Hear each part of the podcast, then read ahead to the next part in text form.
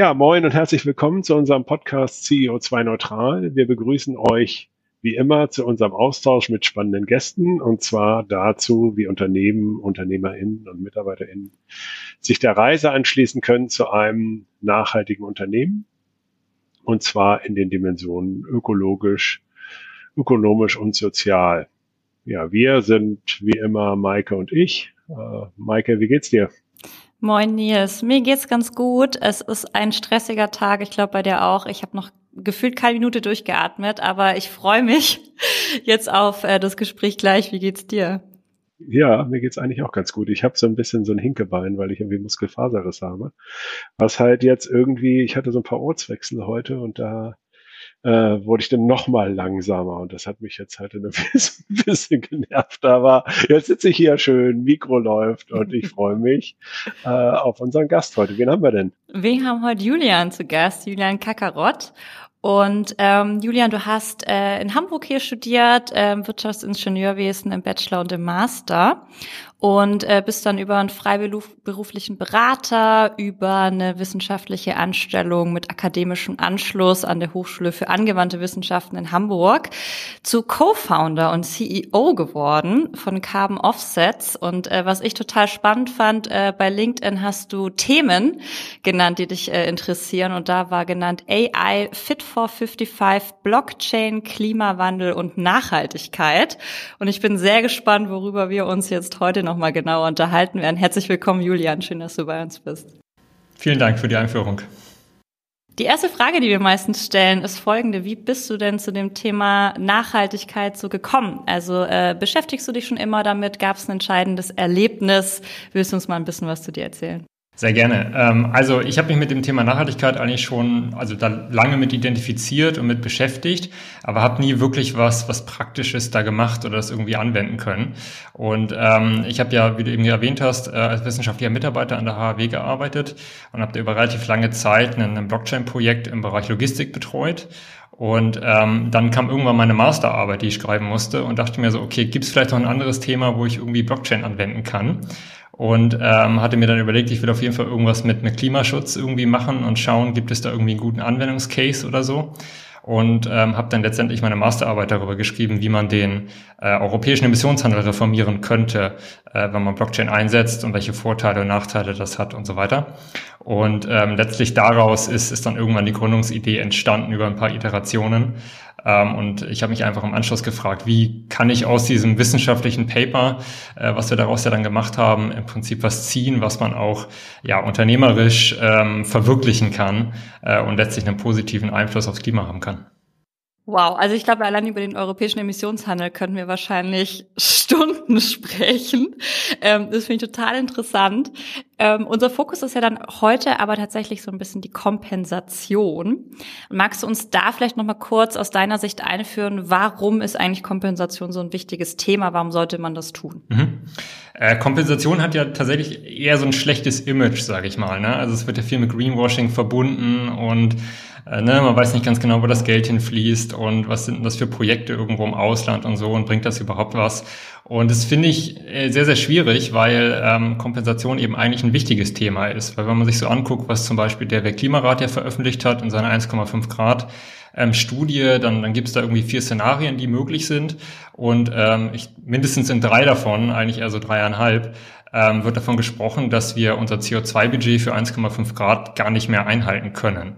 Und das führt nun mal dazu, dass wir, wenn wir Netto Null dann irgendwann erreichen, äh, besser früher als später, dass wir dann immer noch vor dem Problem stehen, dass wir zu viel emittiert haben und dass wir eigentlich negative Emissionen brauchen, um dann ähm, irgendwann Richtung 2100 wieder auf 1,5 Grad zu kommen.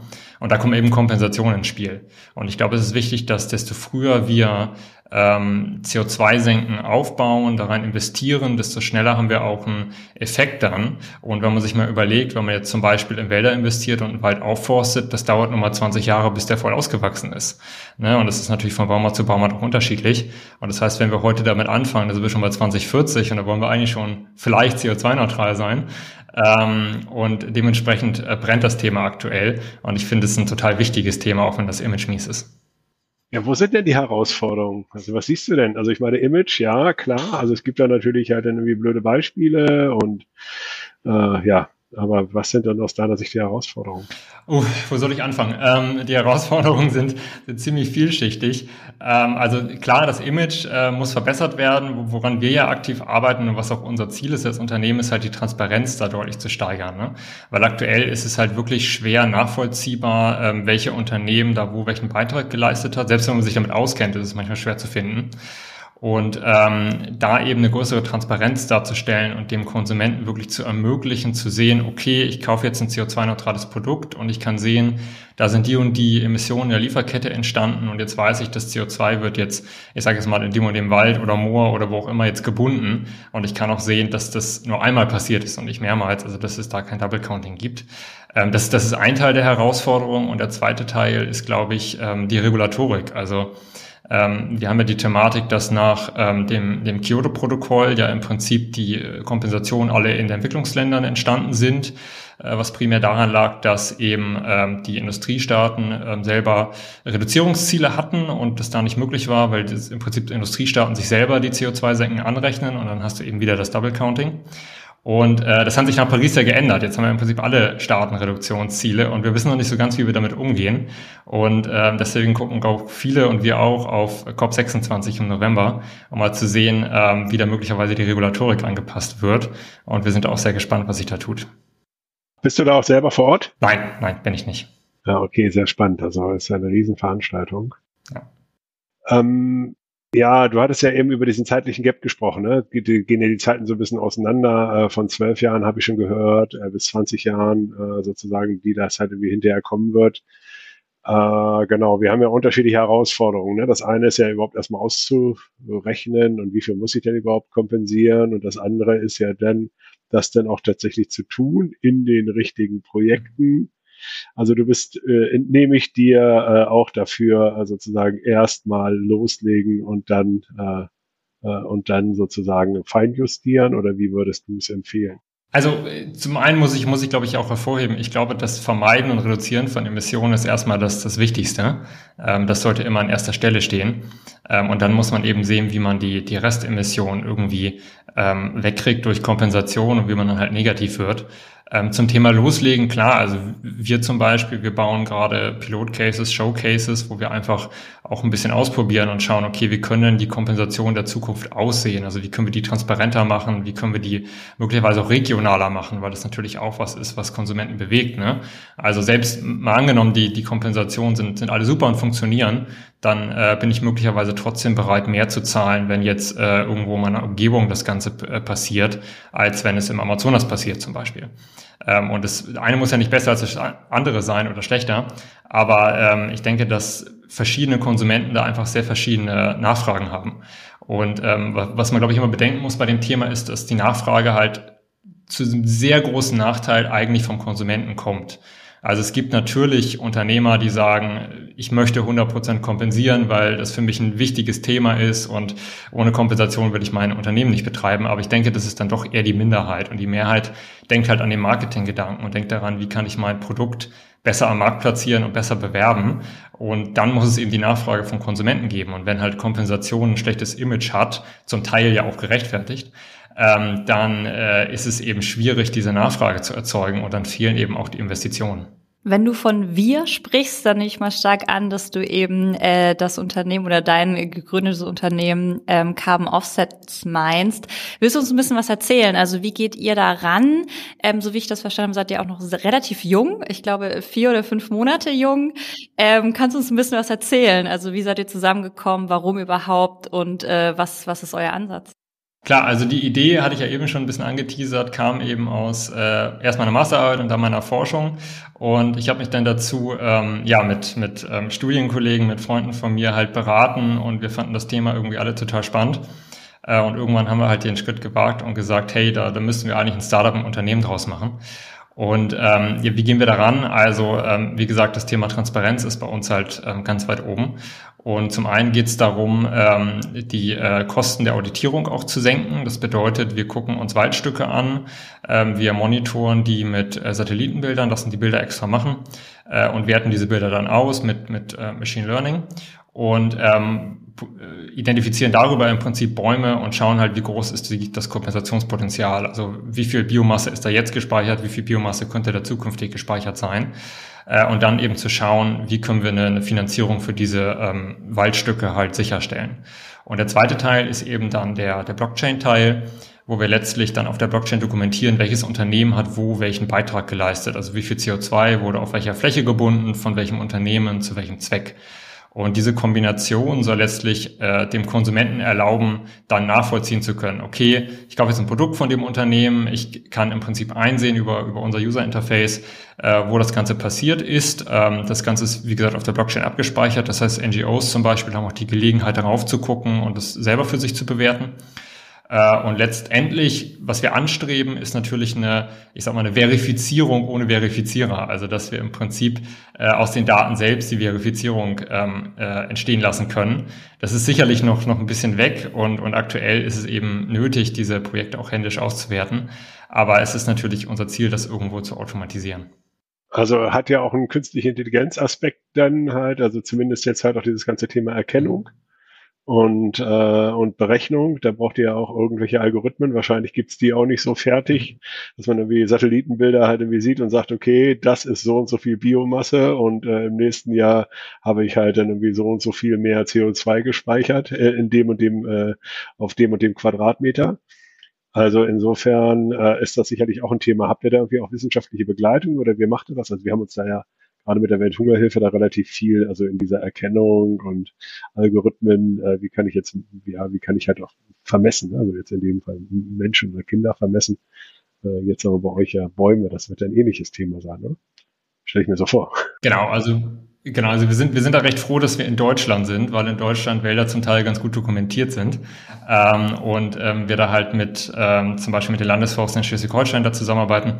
Und ähm, im Prinzip Daten, die wir über den Wald bekommen, also die schon mal ausgewertet wurden, die können wir eben verknüpfen mit Satellitenbildern. Und diese Datengrundlage ist wahnsinnig wichtig, weil ähm, ohne Datengrundlage, dann kannst du dir das Satellitenbild angucken und kannst im Prinzip raten, was da Sache ist. Aber letztendlich sind halt Wälder sehr unterschiedlich und auch Klimazonen sind schon relativ äh, lokal und regional, sage ich mal. Also da reden wir nicht über Mitteleuropa und äh, Tropen, sondern eher so über äh, Ost- und Westküste von Schleswig-Holstein. Und ähm, das äh, ist eben eine Herausforderung und deswegen ist es halt für uns wichtig, dass wir da eine Datengrundlage haben und letztlich die Daten, die schon mal professionell erhoben wurden, dann eben auswerten können und sehen können, ähm, oder, oder einen Algorithmus trainieren können, der letztlich aus den Bildern die gleichen Informationen rauszieht. Das heißt, ihr startet jetzt sozusagen mit dem Raum Deutschland als euren Raum. Das kann wahrscheinlich natürlich auch vergrößert werden, aber da schwingt ja dann auch total wieder eine Regionalität mit. Also ist euch das sozusagen auch wichtig und glaubt, erkennt ihr da auch einen Mehrwert darin, wenn man eben auch regional sozusagen kompensiert? Ja, also wir merken, dass das mehr und mehr, mehr und mehr nachgefragt wird.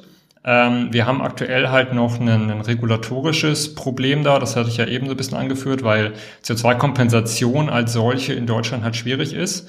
Und ähm, wir haben uns halt mit dem Thema halt, wie gesagt, auch von der Forschungsseite her relativ intensiv beschäftigt.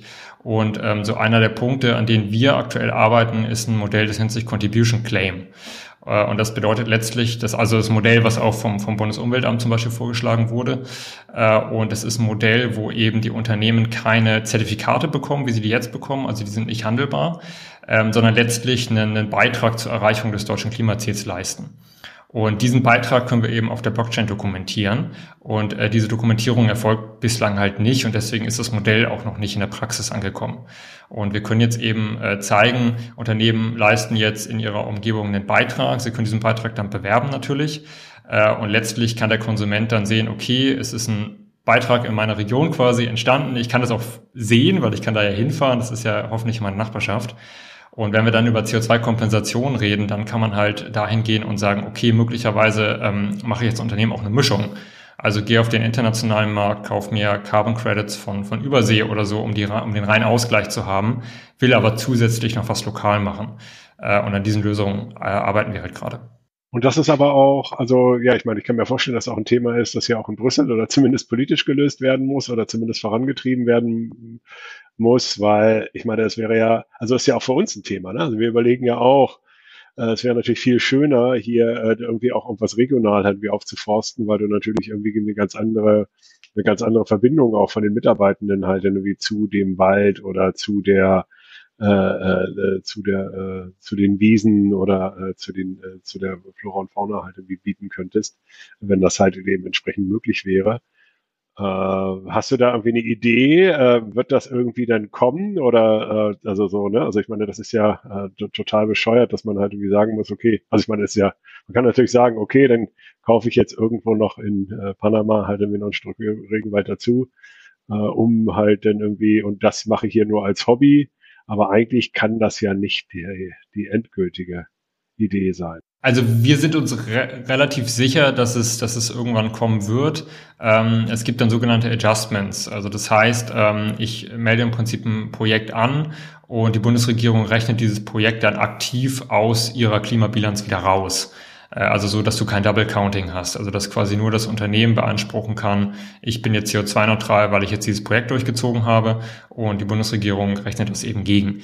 Ähm, das sind Modelle, die alle irgendwo existieren, ähm, die auch hoffentlich, sage ich mal, umgesetzt werden. Also wir können uns das zumindest gut vorstellen. Ähm, aber das ist natürlich auch eine, eine Sache, die also zum einen national gelöst werden muss, aber das Ganze ist natürlich ein großes Thema, ne? weil wir reden dann natürlich auch über, über eine europäische Problemstellung und eigentlich über eine Weltproblemstellung. Und ähm, deswegen äh, ist halt die Frage, was jetzt nach äh, COP26 halt passieren wird. Ähm, wir werden es erfahren. Also wenn wir noch ein paar Monaten zurückgucken auf diesen Podcast, dann wissen wir vielleicht mehr. Äh, und dann ähm, werden wir auch sehen, in welche Richtung vielleicht die Regulatorik geht. Aber ich glaube, es ist auch eine große Herausforderung für die nächste Bundesregierung, das festzulegen, weil das Problem verbessert sich ja nicht. Also desto länger ich es rausschiebe, wir haben ja eben darüber gesprochen, das sind halt sehr, sehr lange Zeiträume, desto länger ich das rausschiebe, desto ein größeres Problem habe ich. Absolut. Wenn ähm, wir jetzt als Fed Consulting äh, gerade frisch unseren CO2-Ausstoß, äh, unseren negativen Fußabdruck berechnet für 2020, da bekomme ich dann ja eine schöne Auswertung, wie viel Tonnen CO2 wir sozusagen emittiert haben und die möchte ich jetzt kompensieren. Wie funktioniert das dann mit euch? Also wie gesagt, wir arbeiten äh, bei, lo also bei lokalen Projekten aktuell über, diese über dieses Contribution Claim Modell. Ähm, was wir jetzt machen ist, wir bauen ähm, Pilotprojekte auf. Also wir haben Pilotprojekte in, äh, in Schleswig-Holstein, in äh, Niedersachsen, in Sachsen-Anhalt und in Nordrhein-Westfalen. Und ähm, letztlich ähm, kann sich jedes Unternehmen entscheiden, auf welcher Fläche ähm, das Unternehmen jetzt was machen möchte, ne? was, was halt am nächstgelegenen ist. Äh, wir haben auch Firmen, die sagen, äh, wir möchten möglicherweise an mehreren Standorten was machen, weil wir vielleicht eine, eine große Flotte haben oder so und die fährt halt durch die Republik und dann schaut man halt eben, wo, wo fahren die LKWs so rum und wo entsteht die Emission eigentlich. Und ähm, was wir aktuell eben machen, ist, wir machen eine Vorfinanzierung für die Aufforstung für diese Projekte. Also eines der großen Probleme ist eben, und das sieht man insbesondere im Harz gerade, weshalb wir da auch ein Projekt haben, dass eben ein, ein großer Teil der Fläche wirklich abgestorben ist. Und ähm, das betrifft ähm, sowohl die, die Landesforsten da als auch Privatwaldbesitzer. Und der Grund dafür sind eben Borkenkäfer und, und Trockenheit und so. Und das Problem, vor dem die stehen, ist, das heißt immer, die, die Privatwaldbesitzer sollen oder müssen aufforsten. Das stimmt äh, im Prinzip auch, weil, weil Wald in Deutschland sehr geschützt ist. Aber es fehlt einfach an Liquidität. Weil wenn, wenn mir ein großer oder ein signifikanter Prozentsatz meines Waldes abstirbt und Totholz hat jetzt keinen riesigen Wert, äh, dann habe ich eben ein Problem, das Ganze zu finanzieren. Und wie gesagt, wir reden bei Wäldern eben über große Zeiträume und ähm, dementsprechend streckt sich das Ganze natürlich. Ne? Wenn ich jetzt äh, irgendwie ein paar Jahrzehnte brauche, um das wieder aufzuforsten, dann schiebt sich das wieder alles nach hinten. Und was wir jetzt eben anbieten ist, man kann sich letztlich an diesen Projekten beteiligen. Ähm, wir stellen diese Wälder, also 20 Jahre lang wachsen die Wälder ungefähr, danach wird das Ganze überführt in eine nachhaltige Forstwirtschaft. Äh, und unser Ziel ist es wirklich, da klimaresiliente Wälder zu bilden, also dass die wirklich äh, Schädlingen und dem Klimawandel langfristig standhalten können. Äh, und ähm, da fließt im Prinzip das Investment einer Firma dann rein. Und das Charmante, so wie ich das verstehe, ist ja auch ein bisschen, dass ich ja also es wirkt so, als sei ich ein bisschen mehr enabled, selber eine Entscheidung zu treffen, jetzt als irgendwie Entscheiderin oder als Unternehmerin, ähm, weil ich mir ja tatsächlich eure Daten relativ in Real Life hier anschauen kann und einfach ja. sehe, wo ist dann vielleicht auch, also dann kann ich nicht nur eine Regionalität sozusagen mit einberechnen, ich kann vielleicht auch gucken, also wo ist jetzt vielleicht gerade auch der größte Bedarf oder wo habe ich gerade das Gefühl, bringt es irgendwie am meisten? Ähm, und das kann ich dann, so wie ich das auch verstanden habe, ich kann das ja so ein bisschen live verfolgen, auch die Entwicklung dann der Wälder, richtig? Also habt ihr da relativ naive Frage. Also kann ich mir irgendwie so eine Map anschauen und ich sehe das dann irgendwie und kann dann vielleicht auch reinzoomen, weil wenn ich mir vorstelle, ihr arbeitet mit AI, dann sind ja wahrscheinlich schon mal Drohnen drüber geflogen und ihr habt ja wahrscheinlich total viele Bilder und Materialien, die man ja auch wieder einsetzen kann letztlich, um das nochmal sichtbarer zu machen. Genau, also ähm, wir, haben, wir haben eine Karte tatsächlich, ähm, du kannst dir die Projekte da ansehen, du kannst ja auch Bilder ansehen. Ähm, nur man muss natürlich bedenken, dass das Wald nicht besonders schnell wächst. Also wir reden natürlich über längere Zeiträume. Das heißt, wenn du heute guckst und morgen wieder guckst, dann ist der Unterschied nicht so groß. Ähm, aber wir monitoren die Wälder letztlich in einem, in einem monatlichen Zyklus um ähm, Veränderungen zu erkennen, also auch radikalere Veränderungen zu erkennen. Ähm, und dann machen wir zusätzlich noch äh, mehrmals im Jahr hochauflösende Bilder, um eben noch ähm, Detailveränderungen zu erkennen. Äh, und das dann eben über den längeren Zeitraum. Also ja, du kannst deinen Wald monitoren, aber du kannst nicht wahnsinnig schnell Ergebnisse erwarten. Oder Veränderungen sehen, so rum. Wir haben jetzt schon tatsächlich des Öfteren, und ich glaube im Podcast ist das jetzt die fast, ich glaube die dritte Folge, nie ist, dass wir über Kompensation reden. Ähm, und gefühlt kommen ja ganz viele Ansätze auf den Markt. Ähm, was ich auch nochmal spannend fand, war zum Beispiel auch, ähm, gezielt Zertifikate zu kaufen mhm. und dadurch halt den Preis wieder in die Höhe zu treiben. Und mein Gefühl ist immer so ein bisschen als, äh, als die, die am Ende dann drauf gucken und irgendwie entscheiden müssen, wo geht das Geld hin. Zum einen, es gibt so viele Möglichkeiten, natürlich hat jeder eine andere Meinung und man fragt sich ja immer, was ist wohl auch hier das Nachhaltigste? Also wo kann mein Geld sich wirklich entfalten? Und ähm, ist es dann Jetzt vielleicht auch deine, deine private Meinung sozusagen. Glaubst du, es ist dann eine Mischung aus allem? Glaubst du, man sollte sich vielleicht auch einen Fokus setzen? Also, dass man eben sagt, wir als Unternehmen, wir kompensieren, wir sorgen eben dafür, dass beispielsweise in Deutschland aufgeforstet wird oder wir sorgen eben dafür, dass in Panama aufgeforstet wird, aber dass man irgendwie so einen Fokus schafft. Also, ich merke halt immer wieder, wie wir da echt überfordert sind oft äh, mit diesen Entscheidungen. Ja, es ist schwierig. Also so gesamtgesellschaftlich würde ich natürlich sagen, wir brauchen alles äh, sofort und äh, möglichst schnell. Aber das ist natürlich für das einzelne Unternehmen nicht machbar. Ähm, die Ansätze sind, äh, also ich würde es ganz, ganz grob clustern, vielleicht in zwei Bereiche. Also das eine ist das, was irgendwie ein Reduktionsziel hat. Also da es eben den Rückkauf von äh, Zertifikaten angesprochen. Ähm, das ist natürlich eine Möglichkeit, letztlich die Zertifikatsmenge auf dem Markt zu reduzieren. Also muss ich vielleicht erklären. Also im Emissionshandel geht es ja nicht darum zu kompensieren primär, sondern es geht ja darum, dass ich eine bestimmte Menge, also ein Cap an CO2-Emissionen habe, den ich jedes Jahr senke. Und wenn ich jetzt ähm, Emissionen zurückkaufe, dann senke ich ja im Prinzip diesen Cap, weil die nicht mehr auf dem Markt frei verfügbar sind. Ähm, das ist ähm, das ist auf jeden Fall eine valide Option und darunter, ich sag mal, leiden in Anführungszeichen natürlich auch die äh, Konzerne, die jetzt Kohlekraftwerke oder so haben. Ähm, was da natürlich einen, oder es gibt mehrere interessante Punkte da. Zum einen, ähm, die Preise für den Konsumenten steigen natürlich auch. Also man darf nie vergessen, dass alles, was an Preissteigerungen auf dem Emissionshandel passiert, natürlich am Ende des Tages auf den Konsumenten umgelegt wird. Und da müssen wir uns dann wieder, das ist eine allgemeine Frage, müssen wir uns wieder Gedanken darüber machen, wie wir das irgendwie sozialverträglich machen. Äh, und das andere ist natürlich, dass Unternehmen zum Teil auch über Carbon Leakage eben auch ins Ausland abwandern und da dann wieder mehr Emissionen ausstoßen. Und da hat die EU ja mit Fit for 55 auch einen ersten Ansatz für einen Grenzausgleich geschaffen, aber der ist ja auch noch nicht implementiert. Also müssen wir sehen, was passiert. Und ähm, der zweite Bereich ist im Prinzip alles, was CO2 aus der Luft nimmt. Also ist diese negativen CO2-Senken. Ähm, und da ist eben angesprochen Vergleich, äh, jetzt Südamerika zum Beispiel, Deutschland. Ähm, du bekommst natürlich in Südamerika für, ich sag mal, weniger Geld mehr Kompensation. Einfach weil die Flächen viel größer sind, weil das Ganze dort billiger ist, äh, das zu machen. Ähm, das einzige Problem ist halt die, ja, das, das Monitoring, die Verfolgbarkeit. Und da haben wir uns als Ziel gesetzt, auch langfristig im Prinzip ähm, da einen Beitrag zu leisten und zu schauen, wie können wir das transparenter machen, weil es eben günstiger ist und ne, wenn du mit weniger Geld mehr erreichen kannst, dann solltest du es natürlich tun. Ähm, aber es ist halt aktuell immer noch schwierig. Und dieser lokale Gedanke ist halt, äh, ich glaube, auch aus, aus einer, ich nenne es mal Mitarbeitermotivationssicht ziemlich interessant weil alle reden darüber, dass äh, nachhaltige Unternehmen mehr Mitarbeiter anziehen. Und wenn ich natürlich als Unternehmen in Hamburg sagen kann, guck mal, da in Schleswig-Holstein und Niedersachsen ist jetzt unser Wald und da kannst du hinfahren, das ist natürlich schon was Schönes. Ähm, kostet aber natürlich mehr. Und äh, da ist der Marketing-Nutzen, zumindest von dem, was wir wahrgenommen haben, auch höher. Äh, das muss man natürlich auch einberechnen. Ähm, von daher, es sind alles irgendwo valide Optionen und ich muss eben sehen, wo ich meinen Schwerpunkt setze. Also will ich jetzt ähm, ganz viel für Reduktion tun? Ähm, oder sage ich, okay, ich habe auf jeden Fall Restemissionen, das bedeutet, ich muss äh, auch irgendwie CO2-Senken ausbauen und dann halt ähm, schätze ich diesen lokalen Gedanke oder sage ich, ähm, nee, ich will das lieber zum, ich sag mal, zum günstigsten Preis machen und mache das dann übersee. Interessante Parameter, weil das ist natürlich schon echt ein Unterschied. Ne? Also du kannst ja pro Tonne kompensieren, ich sag mal von 5 Euro bis 100 Euro. Ja. Also das ist so ziemlich alles möglich. Und äh, genau, und natürlich ist es auch eben die Frage, wie viel Kompensation du halt tatsächlich hast. Ja, also was ist auch dein Geschäftsmodell, ne? wenn du jetzt halt ein Geschäftsmodell hast. Wobei, wenn ich einen Satz noch sagen darf, ich ähm, finde, eine Unterscheidung muss man immer noch treffen und da sollten vielleicht auch Konsumenten darauf achten. Äh, wenn man von Kompensation spricht, ähm, wird es auch, also sowohl Reduktion als auch CO2-Senken häufig zusammengefasst. Also ich kann eine Kompensation machen und habe dann ähm, eigentlich ein Reduktionsprojekt, ähm, in dem ich zum Beispiel irgendwie ein Solarkraftwerk in Afrika baue oder so, was ja ein Reduktionsgedanke ist. Also ich ersetze irgendeinen fossilen Energieträger durch meine neue äh, Solarfarm.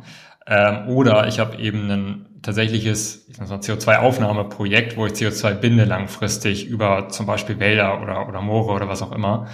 Ähm, und beides wird irgendwie unter Kompensation auch zusammengefasst. Also da muss man als Konsument auch aufpassen, je nachdem, was man möchte. Ich will nicht sagen, dass das eine besser als, ist als das andere.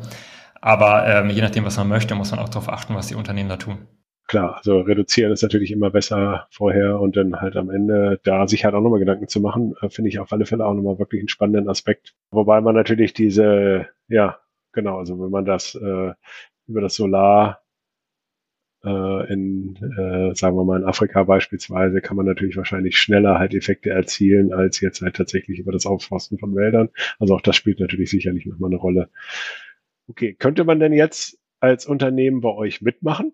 Also sucht ihr noch äh, Beta-User oder äh, ist das halt irgendwie, ist das halt für euch jetzt von, von Interesse oder was müsste man dafür mitbringen, um bei euch mitmachen zu können?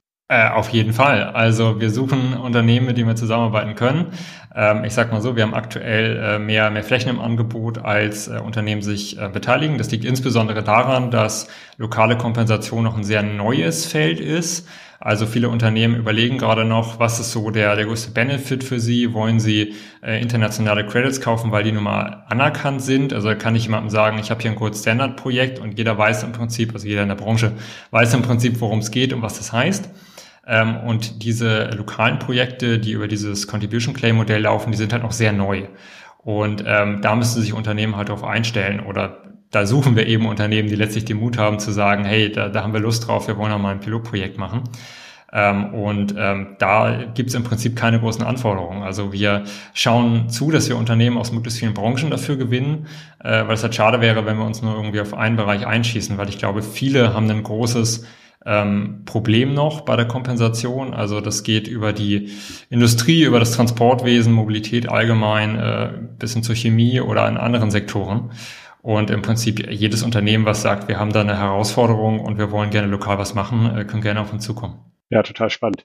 Und man hat natürlich gleichzeitig noch diesen Technologieaspekt dabei, den wir natürlich auch besonders spannend finden. Also jetzt halt da genau das, Julian, was du eben auch gesagt hast. Ne? Also wo kann man jetzt irgendwie halt diese ganzen neuen, tollen, fancy Technologien äh, halt dann irgendwie auch mal wirklich mal äh, ja der Menschheit zunutze machen. Äh, das ist natürlich immer besonders schön und das ist natürlich jetzt irgendwie auch einfach ein wahnsinnig cooler Anwendungsfall für tatsächlich Blockchain-Technologien. Ne? Also ich ja irgendwie immer da in meinem Freundes- und Bekanntenkreis, wo ich halt immer denke, okay, alle sagen immer, Mensch, das ist ja so super mit dem Blockchain, also jetzt mit äh, Bitcoins und Co. Und wo ich immer denke, okay, aber das schafft ja alles kein Value. Da habe ich halt eine Blockchain, aber am Ende äh, habe ich halt dann irgendwie einfach nur irgendwie eine zusätzliche äh, Währung geschaffen. Naja, ich verstehe das sozusagen grundsätzlich, aber am Ende äh, kommt ja irgendwie nichts bei raus. Und hier hat man ja schon das Gefühl, dass auch was bei rauskommt. Wie ist denn das? Ist das technologisch herausfordernd oder äh, ist das sozusagen schon Commodity? Wie seht ihr das? Also der, der Blockchain-Case ist aus unserer Sicht ein relativ, ich sag mal, offensichtlicher und dankbarer, weil es ähm, liegt, ähm, also an, an zwei Punkten. Also zum einen, das sage ich immer gerne dazu, weil die Frage häufig aufkommt. Also wir benutzen eine Blockchain, die relativ energieeffizient äh, ist, Entschuldigung, also nicht so Energie, ähm, nicht so viel Energie, Energie frisst wie Bitcoin zum Beispiel. Ähm, das heißt, wir sind da relativ grün auf der Seite, ähm, nur um das einmal quasi aus dem Weg zu räumen. Und ähm, auf der anderen Seite ähm, ein häufiges Problem bei Blockchains, äh, was ich auch vorher in Projekten hatte, ist immer die ähm, Transparenz der Daten. Also kann ich die Daten überhaupt offenlegen? Also ich habe ja ein verteiltes System bei einer Blockchain, wo im Prinzip viele Player auf die Daten gucken können. Und äh, um einen auf das Projekt, was ich vorher gemacht habe, zu referenzieren, da ging es um digitale Frachtpapiere. Und da ist halt schon sehr relevant, dass die Player in der Kette nicht unbedingt wissen, wer vorher in der Lieferkette ist. Ja, oder dass ich als Logistikunternehmen äh, keine Angst haben muss, dass jetzt alle meine Konkurrenten alle meine äh, Partner kennen. Ja, das ist halt schon ein sehr, sehr ähm, relevanter Case.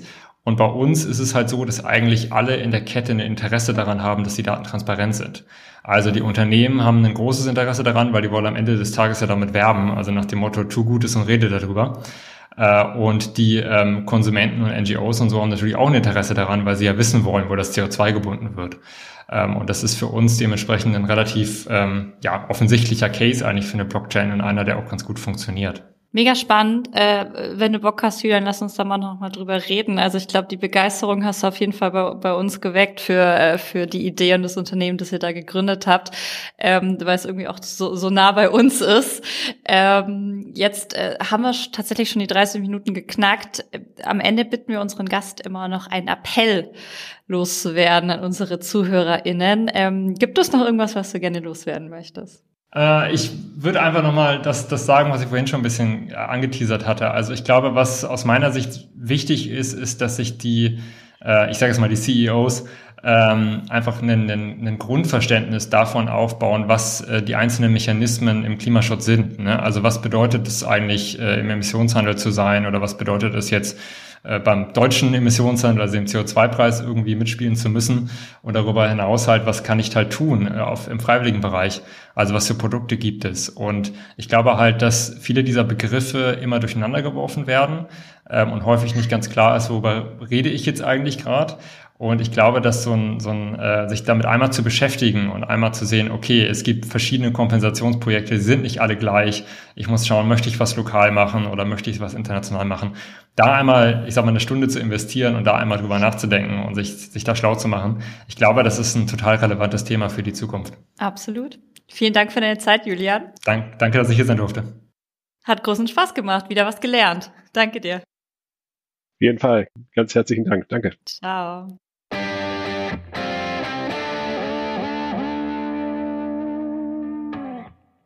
Na, Maike, jetzt hatten wir Julian zu Gast. Ja. Was nimmst du mit? Ja, ähm, komplexes Thema, wie so oft. Aber also ich finde es halt total cool irgendwie, ne, wenn man so sieht, irgendwie, ähm, er hat sich da ja auch sehr akademisch sozusagen zu dem Thema durchgearbeitet über eine wissenschaftliche Anstellung und dann irgendwie sich da wirklich mal reingedrillt in diesen Emissionshandel und dadurch merkt man natürlich, dass so fundiertes Wissen da ist, ne? Und ähm, dann daraus nochmal tatsächlich so ein Gap auch zu entdecken, um dann ein Geschäftsmodell zu machen und das zu kombinieren mit künstlicher Intelligenz. Also ich meine, das finden wir, also ich finde es halt total cool irgendwie und das bestärkt mich dann immer wieder so in dem Glauben, dass wir das dann schon alles hinkriegen, solange halt genau diese Ideen geboren werden und irgendwie dann Unterstützung bekommen. Deswegen, ich finde es total spannend und ich habe noch so viele Fragen zu Blockchain und weiß ich nicht, aber das, das muss man mir noch mal alles in Ruhe erklären. Wie ist denn dein Eindruck? Ja, also ich nehme auch wahr, also wir haben uns ja jetzt schon zum wiederholten Male mit dem mhm. Thema beschäftigt, ne, aus unterschiedlichen Perspektiven, also von Science-Based Target über mit Root natürlich, For Tomorrow, äh, jetzt auch noch im Rahmen der Klimawoche und äh, also überhaupt auch selber kompensiert und irgendwie noch nicht so ein gutes Gefühl und sind ja immer noch auf der Suche nach der optimalen Lösung für uns. Für mich fände ich eigentlich eine Kombination aus den Gedanken von Root und jetzt irgendwie auch aus dieser, aus dieser klaren Transparenz halt dann irgendwie gut. Ich finde es natürlich irgendwie jetzt einfach wirklich doof, äh, jetzt, dass man sich das irgendwie, also dass man das zusätzlich machen muss, nicht anrechnen kann. Da hoffe ich, dass jetzt, äh, dass da eben auch auf der in Glasgow äh, jetzt halt eben entsprechend die Weichen gestellt werden, da auch neue Themen angekündigt werden, weil im Endeffekt muss es doch dahin gehen. Also es muss doch möglich sein, äh, auch auch wirklich in der Nähe äh, hier vernünftig kompensieren zu können, auch gegen mehr Geld das halt wirklich transparent zu haben und, äh, und dann halt dann irgendwie aber auch eben entsprechend sich anrechnen lassen zu können. Ähm, also eigentlich äh, wäre das aus meiner Sicht ja irgendwie für uns schon wirklich ein guter Weg.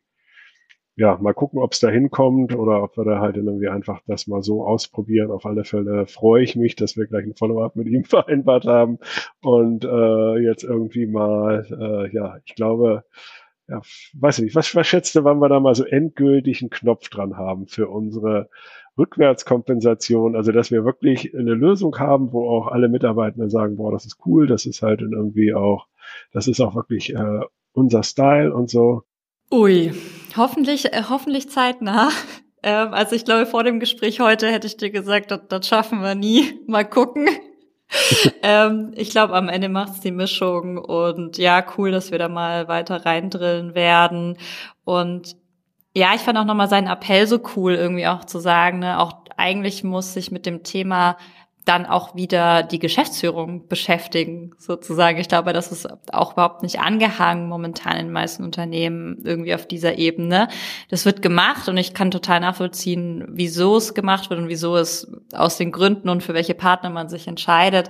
Aber am, am Ende ist das wieder so ein Riesenhebel, den man einfach als Unternehmen hat und als Unternehmen, man wird nie nicht negativ für Emissionen haben, das wird es nicht geben. Es ist ganz klar, dass Reduzieren und Vermeiden natürlich irgendwie ähm, davor kommen, aber am Ende wird immer was übrig bleiben. Und damit halt einfach was zu machen, wo man selber hintersteht, wo man einfach weiß, dass es was Gutes tut, ich glaube, das würde auch nochmal, das gibt doch einfach ein gutes Gefühl und es wird momentan einem irgendwie so schwer gemacht.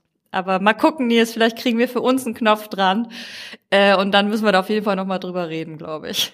Alles klar. So machen wir es, Michael. Einen schönen Abend dir. Dir auch. Hat Spaß gemacht. Ciao. Ciao.